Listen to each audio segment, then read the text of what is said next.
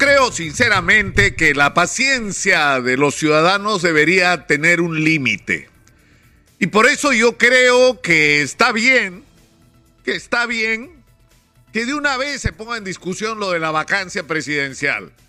O sea, hay gente que lo que quiere es eso, que no le ha gustado el resultado electoral del 6 de junio, que ha hecho todo lo posible por cuestionarlo, pese a que la comunidad internacional y los 21 observadores que vinieron a chequear las elecciones en el Perú han dicho que estas son legítimas. Pero bueno, ese es el resultado. Entonces, la constitución del 93 que dicen defender establece mecanismos cuando el presidente no le gusta algún sector político. Y el mecanismo más extremo es el de la vacancia presidencial, que además abre un abanico infinito de posibilidades y lo único que necesitas para vacar al presidente del Perú no es tener la razón, no es tener argumentos, es tener votos. Si juntas 87 votos, te llevas a presidente en el Congreso de la República. Así estamos. Eso dice la Constitución del 93. Eso permite la Constitución del 93.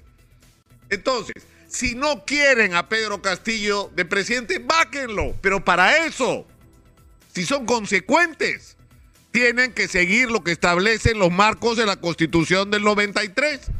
Junten 87 votos. Y si no los tienen, acepten la decisión no solo de las urnas el 6 de junio, sino del Congreso de la República. Y permitan que el país siga avanzando.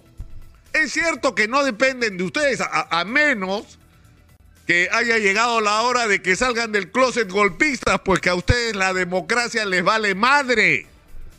Y que se pudieran hacer un golpe de Estado y zurrarse en la democracia con la constitución del 93 y todo lo hiciera. Entonces salgan del closet, pues renuncien al Congreso. Y salgan a la calle a hacer eso que ustedes dicen que no hay que hacer, salir a la calle, bloquear las calles. Salgan pues a la calle a pelear por un golpe de Estado, a tocarle la puerta a los cuarteles.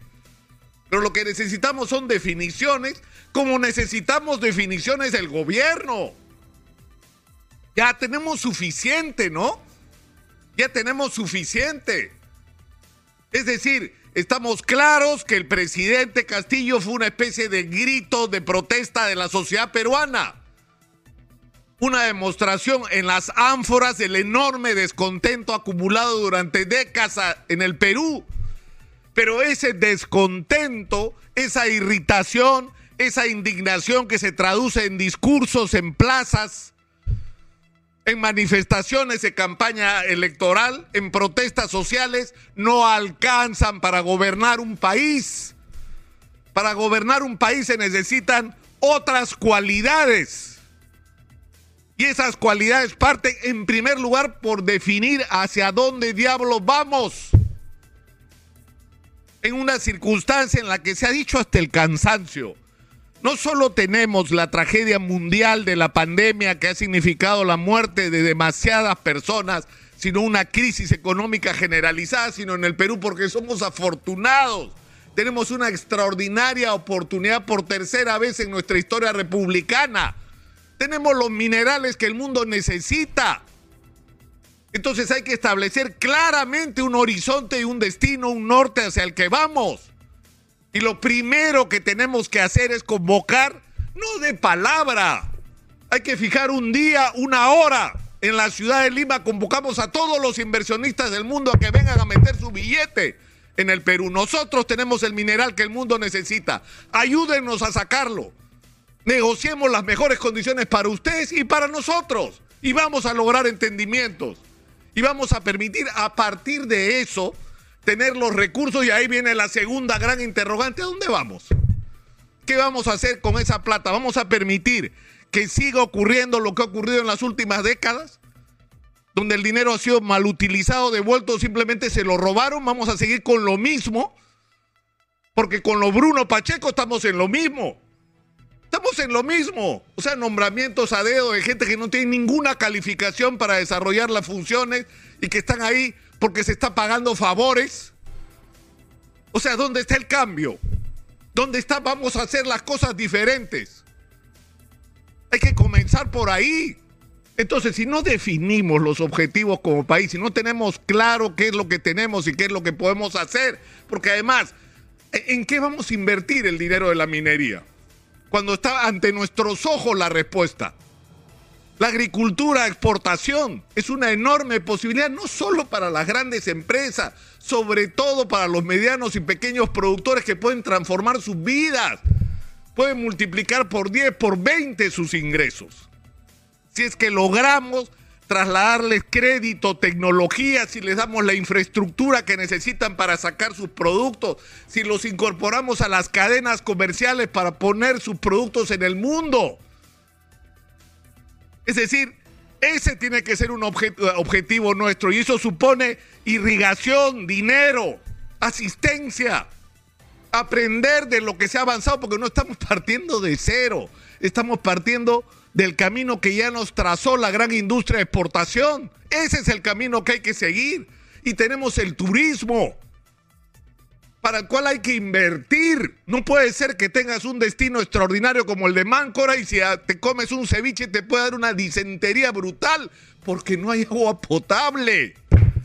No solamente no hay carretera, no hay aeropuerto, no hay agua potable en demasiados lugares del Perú. Entonces, ¿cómo vamos a traer turistas si no le damos la garantía de que vamos a cuidar su salud?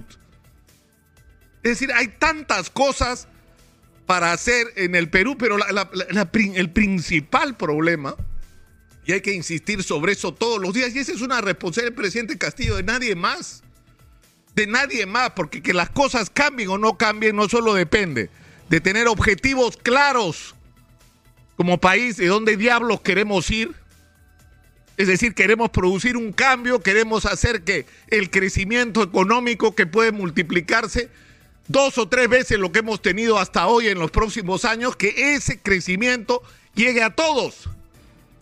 Pero para eso lo que necesitamos es a la gente adecuada, presidente. A la gente adecuada. A los que son capaces. A los que saben lo que hay que hacer. Esa es su principal tarea seleccionar a la gente adecuada. Olvídese la ideología. Una vez más, olvídense por quién votó el 6 de junio la gente. Y solamente tenga en cuenta si es capaz y si tiene respuestas para los problemas que con urgencia necesitamos resolver. De eso se trata, ese es el secreto, esa es la gran transformación que hay que producir en el Perú, la transformación del aparato del Estado peruano.